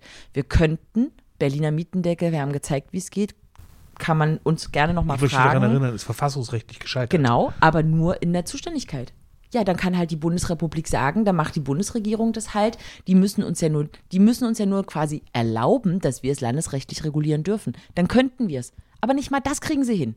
Das ist einfach, ich werde richtig sauer. Ich finde das unglaublich. In dieser Stadt landen Leute auf der Straße. Wir haben massenweise Menschen, die Angst haben, ihre Wohnung zu verlieren. Die Mieten steigen ins Unermessliche und jetzt kommt noch diese Gaskrise. Das ist einfach eine Explosions, ähm, also Explosionsstoff, der da schon seit Jahren auf dieser Stadt liegt, wo einfach endlich gehandelt werden muss. Wir haben mit dem Berliner Mietendeckel gezeigt, wie es geht. Mieten können gedeckelt werden. Es ist möglich, Mieten politisch festzulegen und es war richtig, da bin ich felsenfest von überzeugt. Es war richtig, sie politisch festzulegen. Es hat auch dafür gesorgt, dass Menschen wieder umgezogen sind. Daran erinnern wir uns alle. Menschen sind nämlich dann wieder in Wohnungen eingezogen, die davor nicht verfügbar waren. Und deswegen war der Mietendeckel eben nicht nur äh, sozusagen die Käseglocke, die irgendwie, wie die CDU mal sagt, dass wir dann noch weniger Wohnraum hatten, sondern ganz im Gegenteil. Der Mietendeckel hat dafür gesorgt, dass Menschen wieder mobiler sind und in der Stadt umziehen. Kriegen wir jetzt hier nicht so einfach geklärt, aber haben wir auch vielleicht einen politischen Dissens in der Frage. Ich will nochmal zurück zu der Frage der kapitalistischen Stadtverwertung, dass die Stadt immer mehr seit 30 Jahren als Standort vermarktet wird, ist einfach Teil des Problems ähm, dass so viel privatisiert wurde in den letzten Jahren, weil man immer erklärt hat, der Markt wird es irgendwie regeln, ist auch ein ganz großer Teil des Problems. Ich würde nicht sagen, dass das immer nur einfach, eine, dass man nur sagen kann, ja, war halt eine demokratische Entscheidung, ist halt so gelaufen. Man muss schon sagen, klar, die Entscheidungen wurden von demokratisch gewählten Parlamenten getroffen, aber unter Zwang. Wir erinnern uns, der Verkauf in, äh, in den Nullerjahren von den großen Wohnungsbeständen ist unter Zwang passiert. Die Bundesregierung hat gesagt, Berlin, wenn ihr nicht eure linke äh, Regierung jetzt hier die Wohnungen verkauft, dann kommt ihr unter Zwangsverwaltung und dann verkaufen wir euer, euer Eigentum. Und dann werdet ihr mal schön sehen, wie er klarkommt. Wir haben nach wie vor in Berlin die BIMA, die hier ihr Unwesen treibt und Bundesbehörden, die einfach auch einfach machen, was sie wollen, egal was wir hier für eine Politik festlegen. Also das ist schon auch mit diesem Hauptstadt, mit dieser Hauptstadtsituation immer eine Konkurrenz von Bundespolitik und Landespolitik. Und wir haben eben die Situation, dass äh, durch diese Standortlogik und dass Berlin ja so geil ist und alle hier investieren wollen und durch die weitgehende Deregulierung von sozialen Bereichen, dass Menschen eben gezwungen werden, auch Altersvorsorge zu betreiben, weil eben die Rentenversicherung nicht mehr gut funktioniert. Ähm, dadurch hast du eben genau diesen äh, krassen Zug dass äh, immer mehr kapitalisiert wird. Dass Menschen eben ganz schnell sagen, ja, ich muss jetzt mein Geld irgendwo anlegen. Leute, die sagen, Mensch, ich habe jetzt irgendwie 100.000 Euro geerbt, die muss ich jetzt ganz schnell irgendwo anlegen wegen der Niedrigzinsphase. Scheiße, muss ich irgendwo jetzt an, äh, anlegen. Ja, also du hast sozusagen einen massiven Zug. Und das hat eben etwas damit zu tun, dass der Finanzmarkt kaputt ist, hat was damit zu tun, dass eben so viel dereguliert wurde. Und äh, deswegen ist diese Krise, die wir manifest erleben, dass wir an die Räume nicht mehr rankommen, eben Ausdruck von einer großen gesellschaftlichen Krise. Und da, mit Verlaub, ich weiß auch nicht, wie die Revolution ganz konkret ablaufen soll, brauchen wir aber schon eigentlich wirklich ein rebellisches Aufbegehren, weil das lässt sich nicht wegverwalten es, die Krise lässt sich nicht mehr wegverwalten. Wir haben auch die Institutionen nicht mehr, die schlagkräftig sind. Das ist auch Teil des Problems. Und deswegen brauchen wir eben auch die Kraft der Leute, brauchen wir Leute, die sagen, wir lassen uns das nicht mehr bieten, die Stadt gehört uns, wir sitzen hier am Tempelhofer Feld. Es ist richtig gut, dass dieses Mahnmal von an Stadtaneignung hier vor uns allen liegt. Wäre jetzt ganz schön, wenn äh, der ähm, Berliner Senat es auch nochmal schafft, das Gebäude zu öffnen für die Leute. Da kann man jetzt auch mal ganz viel äh, Raumpraxis reinlassen. Auch das ist ein harter Kampf, aber man sieht schon, man hat es eben auch mit so Gewissheiten zu tun. Das heißt, wenn ihr Raumpraxis täglich produziert oder tut, ja, auch die Idee von ähm, sozusagen kollaborativer Stadtproduktion und Stadtaneignung, dann steht dem gegenüber trotzdem immer noch Regierung und Institutionen, die eigentlich eher eine andere Auffassung von Stadtverwaltung haben, weil sie sagen, wir haben doch eine äh, die Aufgabe, jetzt diese Gebäude gut dann äh, zu sanieren und wir müssen uns erstmal ein richtiges Konzept überlegen. Naja, und am Ende möchten wir damit vielleicht auch noch Geld verdienen und dann will vielleicht die Modemesse hier rein und ach, naja, dann lassen wir lieber nicht die Hippies hier rein. Ach, wenn wir erstmal die Türen aufmachen, da kommen die ganzen Künstler und die gehen nie wieder. Ne, das sind genau diese Aushandlungsprozesse, wo alle möglichen Leute dran zerren. Ich bin aber der Meinung, wir müssen diese Räume öffnen, weil wir können nicht zulassen, dass dieser Leerstand hier vor uns allen ähm, sozusagen äh, die Frage stellt, wieso wird so viel Raum leer stehen gelassen, wenn so viele Menschen Raum brauchen? Gut, da muss ich jetzt, muss ich jetzt echt einhaken, ähm, weil stimmt alles im Einzelbereich, also, oder nicht stimmt alles, aber nee, bei jedem einzelnen Aspekt muss ich sagen, ähm, stimme ich oft überein mit der Perspektive und überhaupt nicht mit der historischen Analyse und überhaupt gar nicht mit der Schlussfolgerung. Die andere Sache ist die, wenn wir uns 2000 angucken, als Berlin zweifellos gezwungen wurde von dem Bund zu sparen. Die Stadt war aufgrund von städtischer Inkompetenz, extrem schlechter Verwaltung, atemberaubend übersteigerte Verwaltung, also wir hatten eine riesige Bauverwaltung beispielsweise, die viel größer war als die von Nordrhein-Westfalen oder Bayern, die jeweils äh, fast 20 Millionen Einwohner haben. Ja? Ähm, Berlin, dieses kleine Städtchen, hat sich eine gigantische Bauverwaltung geleistet. Wir haben uns wahnsinnig teure Verwaltungsabläufe geleistet. Wir haben uns einen luxuriösen Wohnungsbau geleistet, über Jahrzehnte. Diese Stadt war bis in die Knochen bankrott. Die einzige Möglichkeit, sie zu finanzieren in irgendeiner Form, war, dass weiterhin die anderen deutschen Bundesländer sagen, ja, wir finanzieren jetzt mal Berlin weiter. Und ich muss sagen, das ist eine der ganz großen Leistungen von Klaus Klaus Wowereit gewesen, dass er sich hingestellt hat und damals auch dem äh, Wirtschaftssenator von den Linken, dass die sich hingestellt haben und gesagt haben, warum eigentlich ist es die Pflicht der anderen Bundesländer, Berlin zu finanzieren, wenn wir so schlecht wirtschaften? Und das war eine zentrale Aussage. Und bis heute weigern sich in Berlin ganz, ganz viele, gerade übrigens bei den Konservativen, diese Sache ernst zu nehmen. Es gibt keine Pflicht für die anderen Bundesländer, den Wohlstand von Berlin zu finanzieren. Und zwar nicht mal ansatzweise. Und wir tun das immer wieder so. Nehmen wir uns den Flughafen Tempelhof. Die Stadt Berlin war begeistert oder das Land Berlin. Wir übernehmen das Ganze vom Bund. Ja, und der Bund wird dann irgendwann auch mal die Sanierung bezahlen. Die wird übrigens derzeit mit etwa einer Milliarde äh, finanziert. Und der Bund wird dann auch dafür sorgen, dass da irgendwelche Sachen reinkommen. Und wir nehmen nur die schönen Sachen rein, ja? Wir machen, überlegen jetzt mal ganz kurz, Frau Karlfeld gerade, ja, wir lassen, oder Frau Karlfeld Verwaltung, ob sie das persönlich war, wissen wir ja alle gar nicht, aber wahrscheinlich, naja, egal. Ähm, ihre Verwaltung auf jeden Fall, lässt durchsickern. Man könnte doch mal kurz über eine Zentral- und Landesbibliothek da drin nachdenken. Jeder Bibliothekar kriegt einen Herzinfarkt, wenn er darüber nachdenkt, hier eine Zentral- und Landesbibliothek reinzubringen. Der einzige Grund dafür, das hier reinzubringen, war der, ja, man könnte die Sanierungskosten damit ein bisschen umlagern.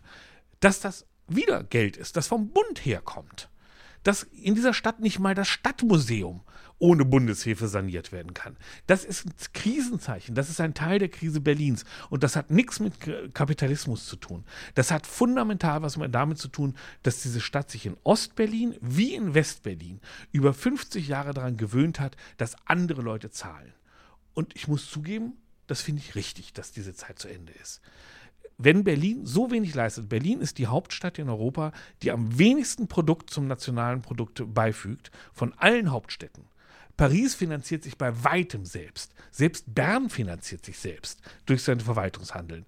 Berlin finanziert sich nicht selbst. Berlin nimmt nur. Berlin saugt rein und beutet andere Länder aus, die dann plötzlich Sachen nicht machen können.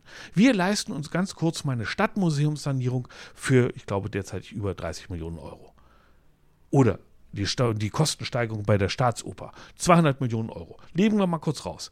In Schwerin steht bis heute das Kunstmuseum so in einem Zustand, wo man sagt, das ist kurz vorm Zusammenbruch, weil die das Geld nicht haben, weil sie unglaublich darauf achten, wir bleiben finanziell unabhängig. Mecklenburg-Vorpommern macht eine Finanzpolitik, übrigens teilweise unter linken Politikern, unter Sozialdemokraten, Konservativen, ist völlig egal, seit 1990. Wir bleiben unabhängig. Wir lassen uns nicht von anderen Leuten vorschreiben, wie unser Geld ausgegeben wird.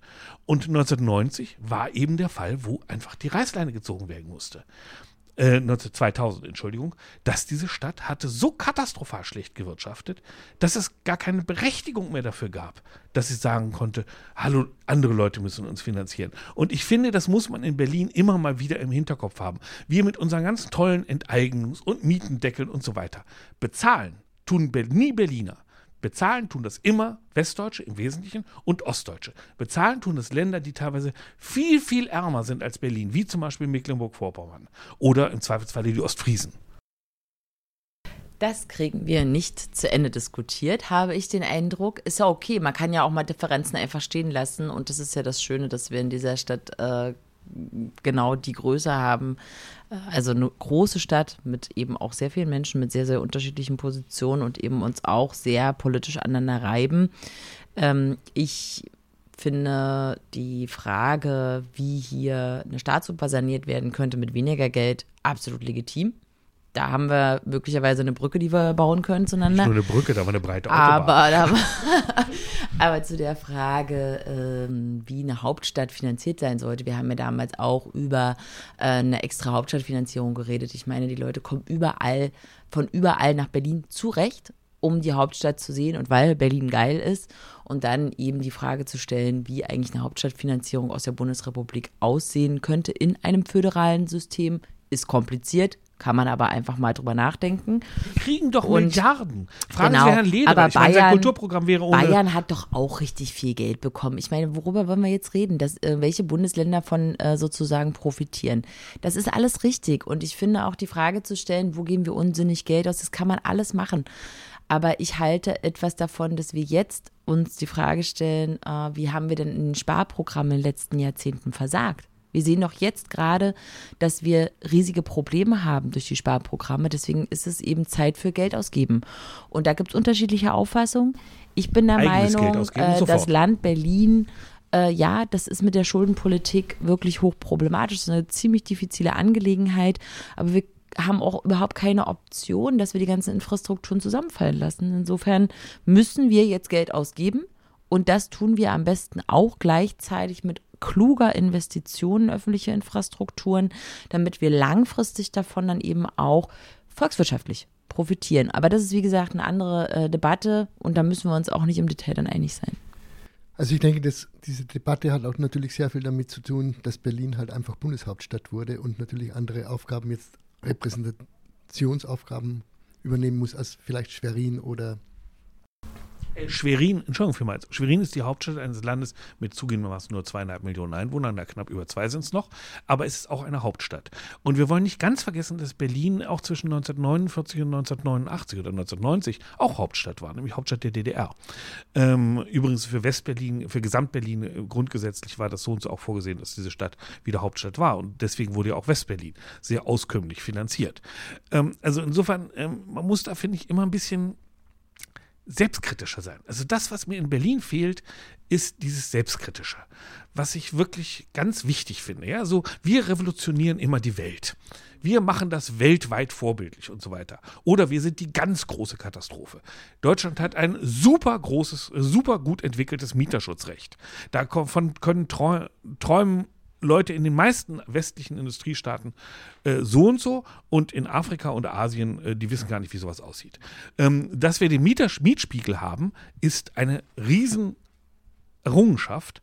Ich würde mir viel radikalere Lösungen vorstellen wollen. Da wären wir wahrscheinlich sofort ähm, auf, einer, auf einer Ebene. Aber wir dürfen nicht vergessen, es gibt einen sehr gut entwickelten Mieterschutz. Es gibt den Mietspiegel.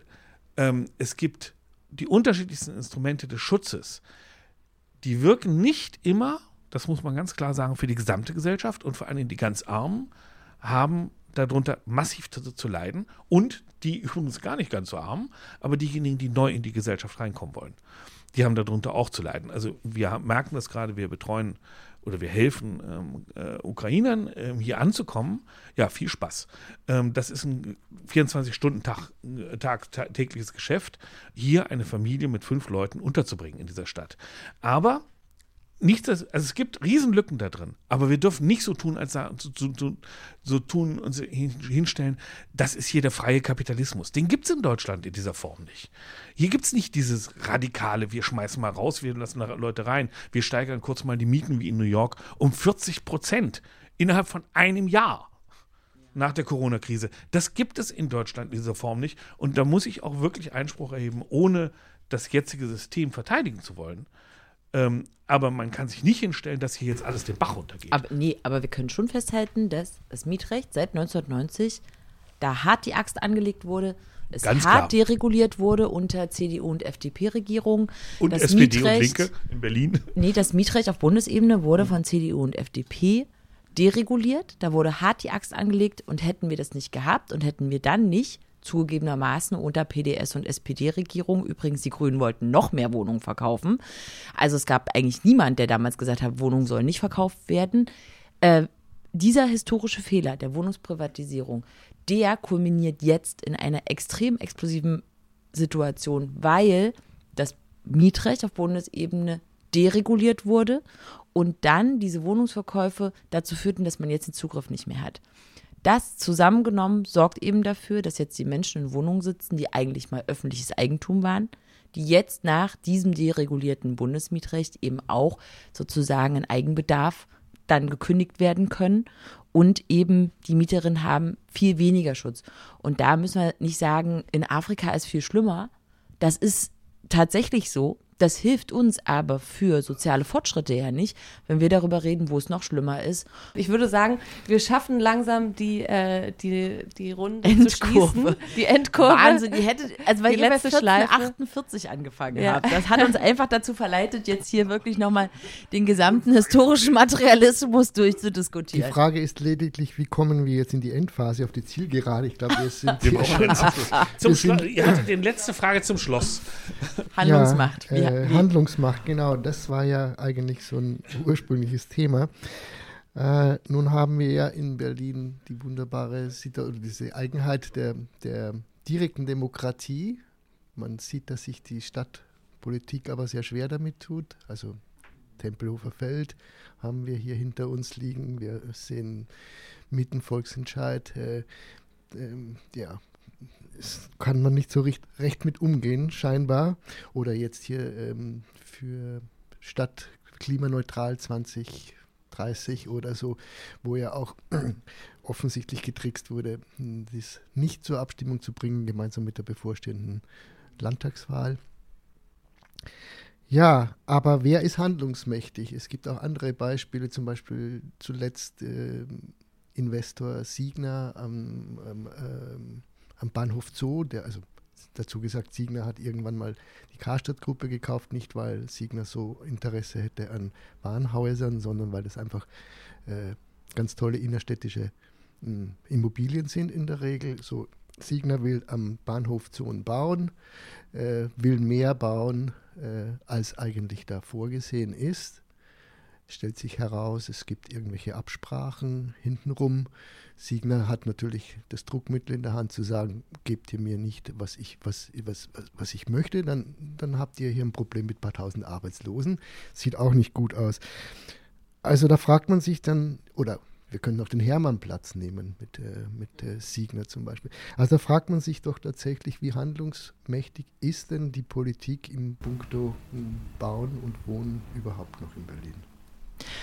Ja, also ich würde ja sagen, dass wir eine massive Krise der Repräsentation jetzt schon die letzten Jahre auch erleben. Das bildet sich auch in einer niedrigen Wahlbeteiligung ab. In Berlin geht es noch, aber so insgesamt haben wir die Situation, dass viele Menschen einfach auch nicht mehr daran glauben, dass Politik die Probleme für sie löst. Und deswegen ist es richtig gut, dass wir in Berlin direkte Demokratie haben, direkt demokratische Instrumente, weil ich glaube, dass sie wirklich einen wichtigen Beitrag zur Rettung der Demokratie gerade leisten. Ja, beim Volksentscheid Deutsche Wohnung Co. enteignen konnte man das sehr gut sehen. Viele Leute haben abgestimmt, äh, die sozusagen dann möglicherweise auch was ganz anderes gewählt haben oder gar nicht gewählt haben. Und es wurde aber eben auch äh, dafür geworben, dass das Wahlrecht insgesamt verändert wird. Ne? Also eine Frage von, wer hat überhaupt noch Teil an der Demokratie ist ja auch eine wichtige Frage, dass wir in einer Einwanderungsgesellschaft leben, wo viele Menschen vom Wahlrecht ausgeschlossen sind, was wir auf jeden Fall als Linke auch dringend ändern wollen. Das heißt, wir haben viele, viele Fragen, die sich in, der Fra in dieser Auseinandersetzung um Demokratie gerade sammeln. Und ähm, wir erleben, dass die Menschen eigentlich schon viel weiter sind, ja, und äh, dass äh, die Menschen für ganz kleinteilige Lösungen zu haben sind, aber im Bereich sozusagen der Machtpolitik ganz kleinteilige Lösungen oft eben nicht äh, vorstellbar sind. Das heißt, ähm, hier wird dann gesagt, Mensch, äh, können wir nicht tatsächlich die Häuser ähm, dann vergesellschaften? Und dann sagt der Senat, na, wie soll das denn alles gehen? Und, äh, oder zumindest die SPD sagt das dann, wie soll das denn alles gehen? Wir müssen erstmal eine Kommission einsetzen.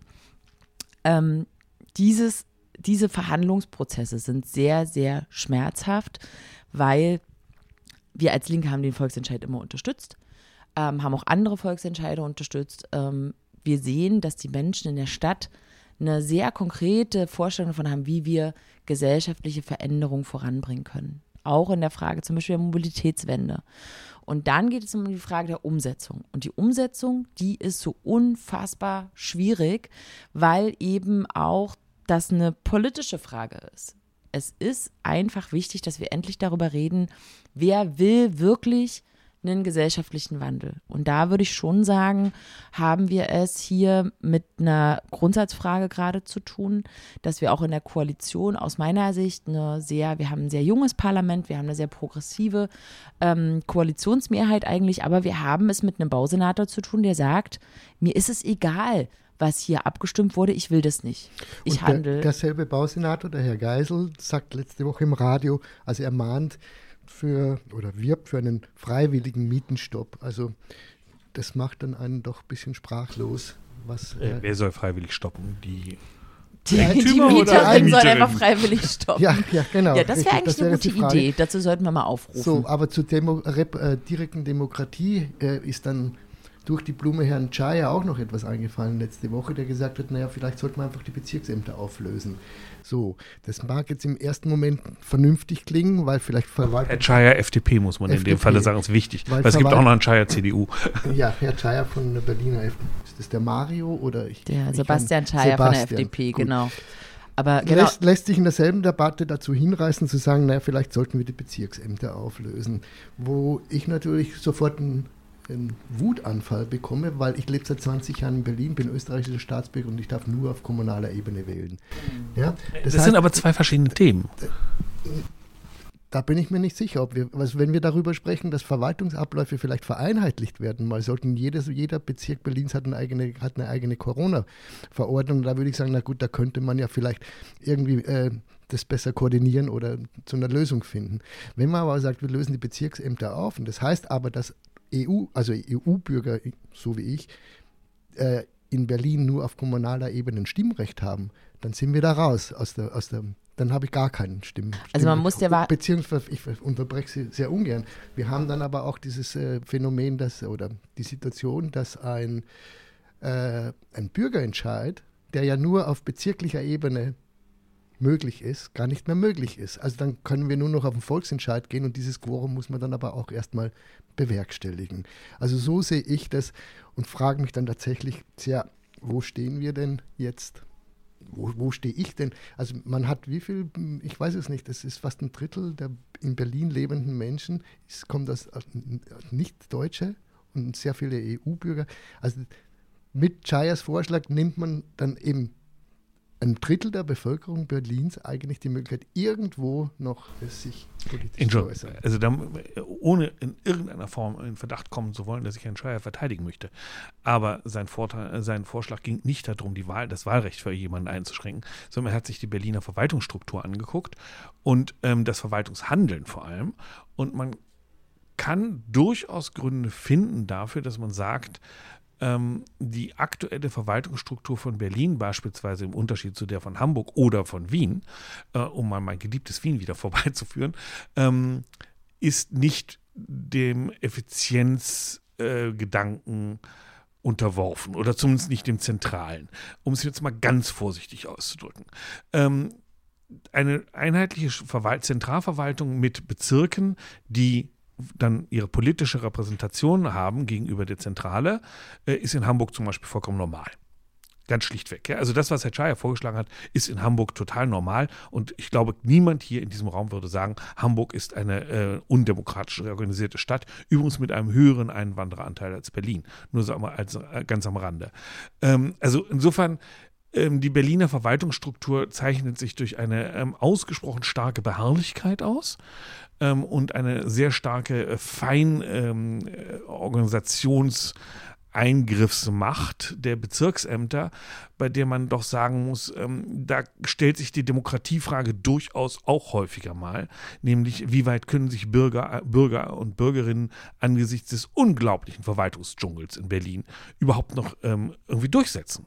Also das darf man nicht ganz vergessen. Ich bin durchaus nicht der Meinung, dass die Berliner Verwaltungsstruktur äh, mit äh, den Bezirken und dem Senat als getrennten Ebenen oder der Senatsverwaltung, ähm, dass das der Demokratie förderlich ist. Aber vor allem, was ich viel, viel wichtiger finde bei der ganzen Angelegenheit, äh, auch hier stellt sich wieder die Finanzfrage. Wer finanziert das? Und auch was die Volksabstimmung zum Beispiel angeht, da ging es immer darüber, was wollen wir. Aber es ging nie darum, wie finanzieren wir es. Wie es zum Beispiel in der Schweiz vollkommen normal ist. In der Schweiz wird jede Volksabstimmung unterlegt mit den Kosten, die dafür entstehen.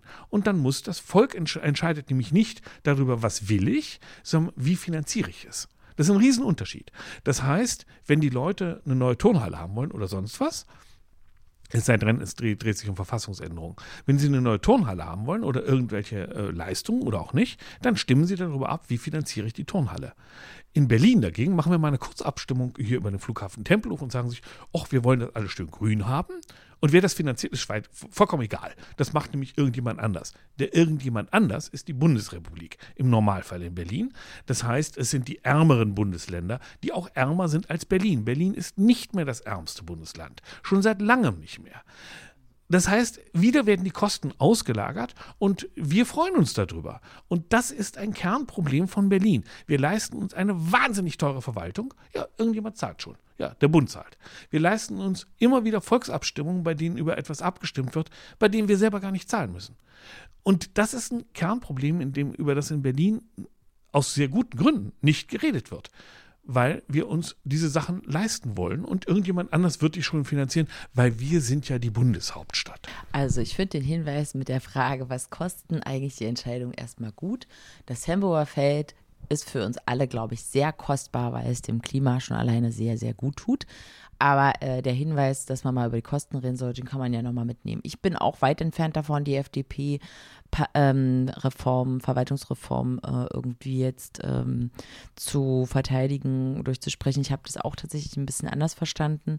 Ich finde aber, wir müssen uns daran jetzt nicht aufräufeln. Die eigentlich entscheidende Frage ist doch, warum wird jetzt schon wieder über eine Verwaltungsreform diskutiert, anstatt zu sagen, wir brauchen mehr Demokratie?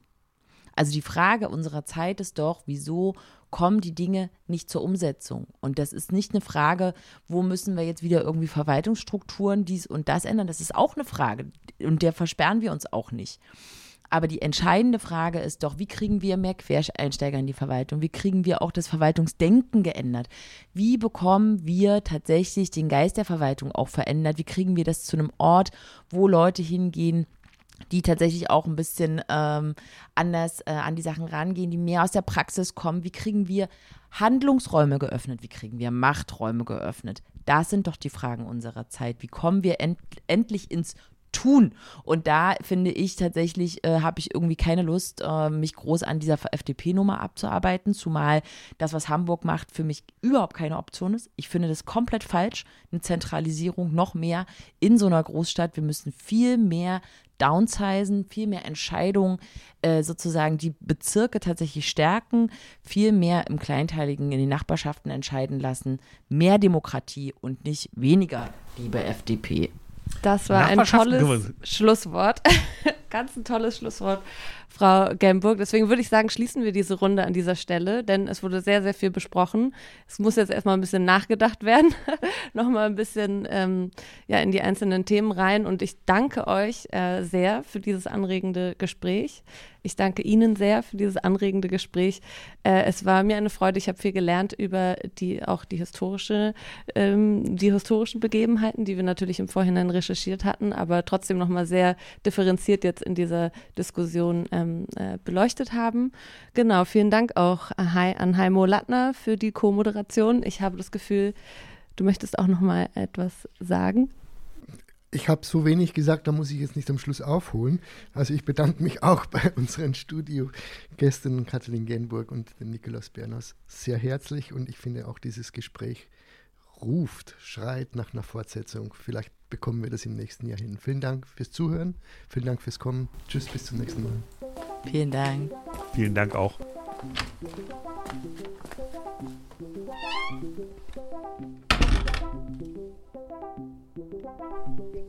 Fuß in der Tür.